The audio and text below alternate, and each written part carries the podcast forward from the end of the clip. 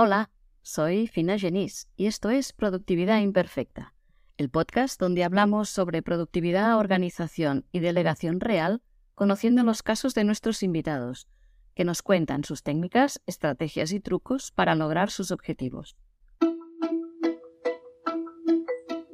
Este episodio es un poco distinto, ya que, como verás, no hay invitado, y es el último antes del parón de verano hasta finales de agosto, porque cambiar el ritmo y liberar la agenda unos días nos va bien a todos. En este episodio quiero explicarte de manera sencilla cómo puedes empezar a delegar, por si quieres aprovechar el verano para organizarte. Y si necesitas ayuda, no dudes en contactarme en delego.com barra contacto. ¿Te apuntas? Empezamos. Estoy aquí para hablarte de la importancia de algo que seguro ya sabes, y es sobre delegar. Y para hacerlo, voy a explicarte la historia de una de mis primeras clientas que por privacidad le he puesto el nombre de Laura.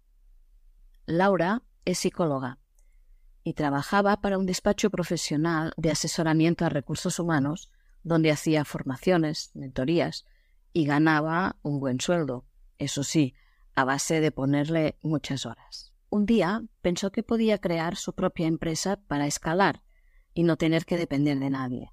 Así que se lanzó a emprender, ofreciendo algunas formaciones y mentorías, tanto presenciales como online. Como tenía muchos contactos, no le faltaron clientes. Todo le iba fenomenal hasta que quiso asumir tanto trabajo que se colapsó Claro, no llegaba todo, y ella era muy exigente consigo misma, sin importarle las horas que trabajaba con tal de tenerlo todo hecho. Un día, comentando su situación con un amigo que también es emprendedor, éste le sugirió delegar parte de sus tareas como hacía él, y le habló de mí, ya que es otro de mis clientes. Ya sabes, en estos casos el boca oreja funciona. A raíz de esta conversación, el tema de delegar se le quedó en mente como una buena idea, pero también le surgieron muchas dudas. Uf, delegar.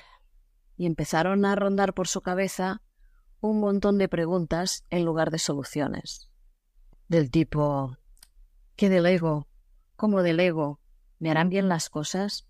¿Serán responsables con los plazos de entrega? ¿Cómo nos comunicaremos? y así un largo etcétera.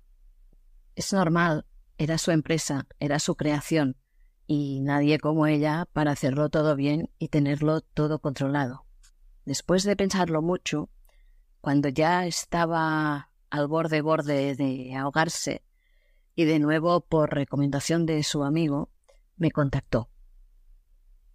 Nos enviamos varios correos, ella preguntando y yo contestando, y al final decidió comprarme un paquete de horas para probar. Agendamos una reunión para ver qué podía delegar y cómo empezar. Lo primero que hicimos fue revisar su agenda para crear bloques de trabajo y también desglosamos las tareas para ver las que eran recurrentes y las que eran esporádicas y luego añadimos tiempo a cada tarea para tener una idea de lo que tardaba en hacer cada una. Una vez desglosadas ya las tareas que hacía en su día a día, hicimos dos listas, las que tenía que hacer Laura y las que podía delegar. Por ejemplo, las entrevistas con los clientes o crear las formaciones o impartir las formaciones y hacer las mentorías grabar el podcast o escribir en la newsletter, todo esto eran cosas que tenía que hacer Laura. Pero preparar materiales, editar el podcast, maquetar la newsletter, contestar comentarios de redes o publicar en redes o filtrar correos y todo el tema administrativo de facturas y presupuestos, todo esto lo podía delegar. Al principio la lista que preparó Laura era muy cortita, porque a él le costaba dejar que alguien más hiciera su trabajo. Pero se dio cuenta de que si yo le revisaba su bandeja de entrada y le ponía en una carpeta solo los correos que era necesario que contestara ella, en poco rato había terminado. Luego yo ya me ocupaba del resto, de pedir documentaciones, de contestar dudas, mandar recordatorios, de clasificar las facturas de los proveedores que llegaban o de enviar sus propias facturas. Y así ella ganaba unas dos horas diarias. Más adelante también empecé a emitirle presupuestos y facturas y le hacía un informe de los presupuestos aceptados y de las facturas cobradas, y le guardaba en una carpeta todas las facturas para la gestoría.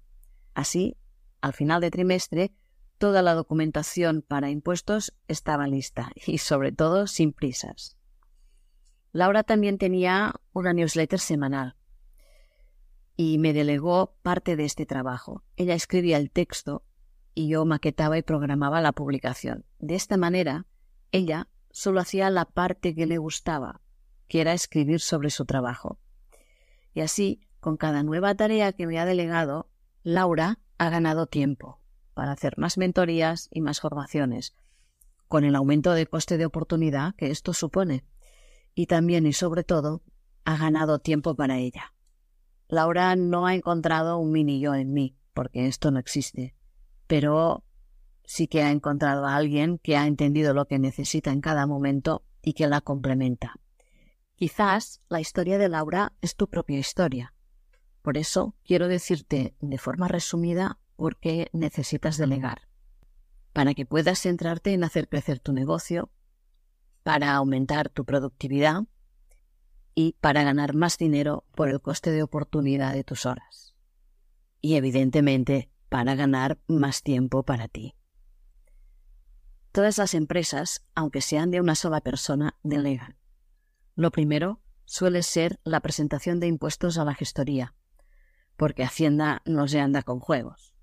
Pero como ya sabes, hay muchas otras cosas que también se pueden delegar. De hecho, podrías delegarlo casi todo. Pero lo normal es delegar todo lo que no implica que hagas tú en persona empezando por las tareas que te cuesta o no sabes hacer, las tareas que no te gusta hacer y las tareas que no deberías hacer aunque te gusten. Estas son las que más cuestan. Y si necesitas ayuda, no dudes en contactarme en deleguo.com barra contacto y hablaremos de lo que necesitas y de cómo podemos ayudarte a ganar tiempo y productividad.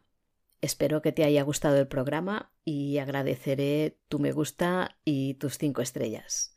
Finalmente, decirte muchísimas gracias por dedicar parte de tu tiempo a escuchar este podcast y hasta final de verano y que lo disfrutes.